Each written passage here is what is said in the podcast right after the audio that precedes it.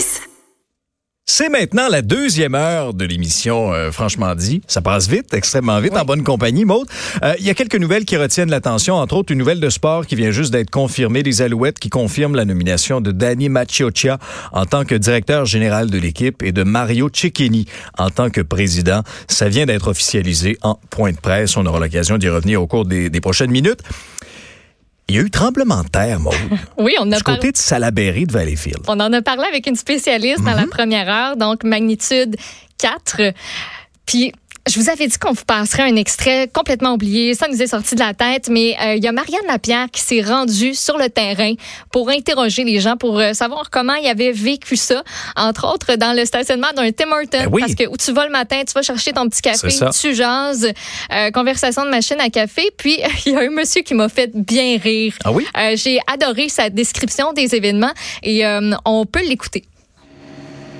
J'ai senti brrr, bang! A cogné. Ça commence à shaker. es- Boum! T'en as un coup. Là, tranquillement, c'est parti. Tranquillement, le shaker, parti tranquillement. Pas de dommages dans la maison. Mais mon chat, il monte en haut. Voyons! Hey! parfait. Il est extraordinaire, ce Ben oui, monsieur-là. on trouve des perles sur le terrain. Puis euh, Marianne Lapierre qui a fait une, une super job. J'ai trouvé ça très, très bon. C'est la meilleure description d'un tremblement de terre Ah, que j'ai pense que entendu oui. de toute ma vie. Ben. Heureusement, dans ce cas-ci, bon, il n'y a pas de, il y a pas de blessés, il Oui, n'y a pas de dommages, peu, de dommages matériels. Ça reste quand même euh, particulier. Ça réveille mal là, pour ceux, euh, Ouais. pour ceux qui l'ont vécu là, du côté de Salaberry de Valleyfield. 5h38, là. C'est Ouais. un peu tôt. Oui, ça c'est clair. Maude, il y a un homme de 42 ans qui a été arrêté au cours des dernières heures, tout ça en lien avec le meurtre d'Arturo Morales. Euh, c'est survenu en décembre dernier. Oui, c'est un homme de 42 ans. Écoute, inconnu des policiers, même que Mhm. les policiers à la Sûreté du Québec exploraient plusieurs pistes pour tenter d'élucider ce meurtre-là. Crime familial, tentative de vol, règlement de compte. On en sait peu pour l'instant. Lui, c'est un ingénieur de formation, avait œuvré pour Bombardier au Mexique, déménagé au Québec en 2017. Euh, puis, donc, cet homme-là de 42 ans qui a été, euh, qui a été tué. Le suspect doit comparaître aujourd'hui au tribunal de Saint-Jérôme. On a retrouvé son corps, donc tu l'as dit, dans le du Maxi. Hier, on a eu une perquisition qui a été menée rue Céloron à Blainville. C'est en lien euh, avec ce meurtre-là, donc il devrait y avoir des développements aujourd'hui. Ouais, des circonstances particulières. En tout cas, on en saura peut-être davantage là-dessus. C'est aussi le début des consultations publiques sur l'aide médicale à mourir. Oui, c'est le gouvernement Trudeau qui lance ça aujourd'hui. Euh, on veut entendre, écoute, les Canadiens, avant de mettre à jour la loi fédérale sur l'aide médicale à mourir, c'est en vigueur depuis juin 2016, mais on met la loi à jour pour se conformer à une décision qui a été rendue le 11 septembre dernier par la juge Christine Baudouin de la Cour supérieure du Québec. Elle, elle a statué que c'était inconstitutionnel de limiter l'accès à l'aide médicale à mourir aux personnes en fin de vie. C'était dans le cadre du procès de Jean Truchon et Nicole Gladu. Eux sont atteints de maladies dégénératives, n'avaient pas le droit à l'aide médicale à mourir à cause des critères qui étaient prévus dans la loi fédérale, inscrits dans le code criminel, entre autres la mort naturelle qui est de- devenue raisonnablement prévisible. Il fallait répondre à ce critère-là. Et aussi être en fin de vie. Oui, parce que lorsqu'on a entendu le témoignage euh, euh, de, de ceux et celles qui ont vraiment mené ce combat-là très courageusement, tout en Ouais, ayant des problèmes pas, de santé, ouais. euh, qui ont fait leurs réflexions, qui sont allés au bout de ça aussi, et qui souhaitent mourir dans la dignité, qui souhaitent quitter de façon, de façon digne, sans, sans vivre davantage de souffrances qu'ils ont tout à fait vécues.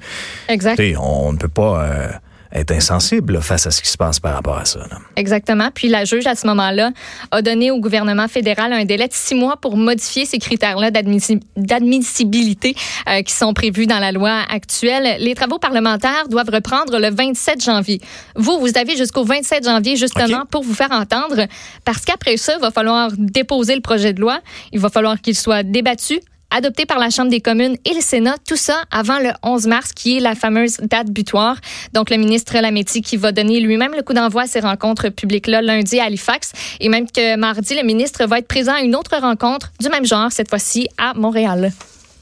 Il y a également euh, une procédure judiciaire qu'on surveille et on tente de, de rejoindre notre collègue là, justement du journal qui va suivre ce qui se passe. Maud, on peut peut-être euh, remettre un peu en contexte là, ce qui se passe relativement à Nathalie Normando, puisque l'ancienne ministre euh, est au palais de justice aujourd'hui pour défendre sa requête en arrêt des procédures. Tout ça en vertu de l'arrêt Jordan. C'est pas la première fois. C'est pas la première fois qu'elle fait cette demande-là. Ben, en fait, c'est la première fois qu'elle le fait.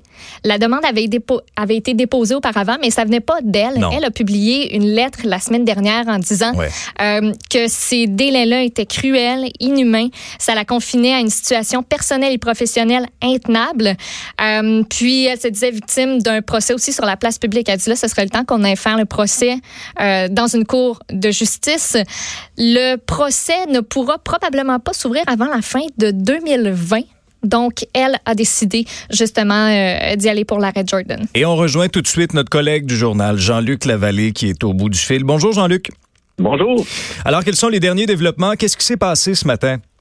Bon, ce matin, c'est euh, essentiellement une, conférence de gestion. On est en train de déterminer euh, dans, dans, quel ordre on va débattre euh, sur le fond des différentes requêtes qui sont qui sont pendantes. bon, il y en a une nouvelle, évidemment, la requête en arrêt Jordan qui a été déposée la semaine dernière.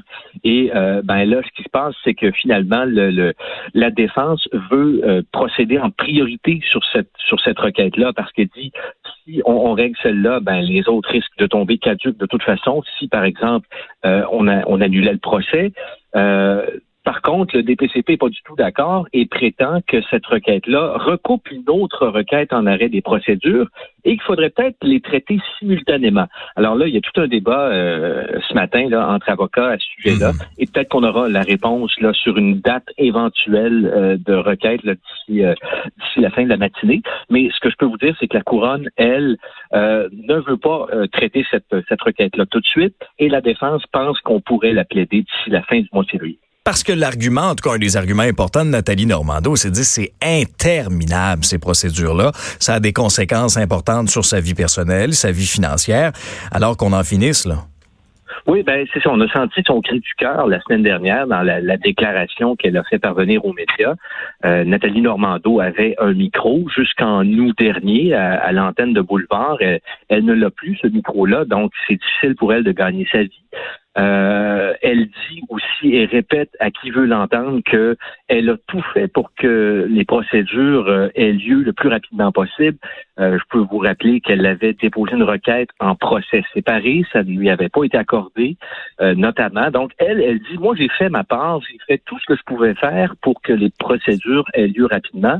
Maintenant, ce n'est pas le cas. Je suis prise dans tout ça et, on sent qu'elle est qu'elle en a assez. Là, même si elle a toujours dit qu'elle voulait, qu'elle espérait au au bout du compte, être acquitté formellement au terme d'un procès. Alors, notre collègue Jean-Luc euh, Lavallée, merci d'avoir pris le temps de nous parler. Ça recommence là, au cours des prochaines minutes. Très apprécié. On va suivre les développements.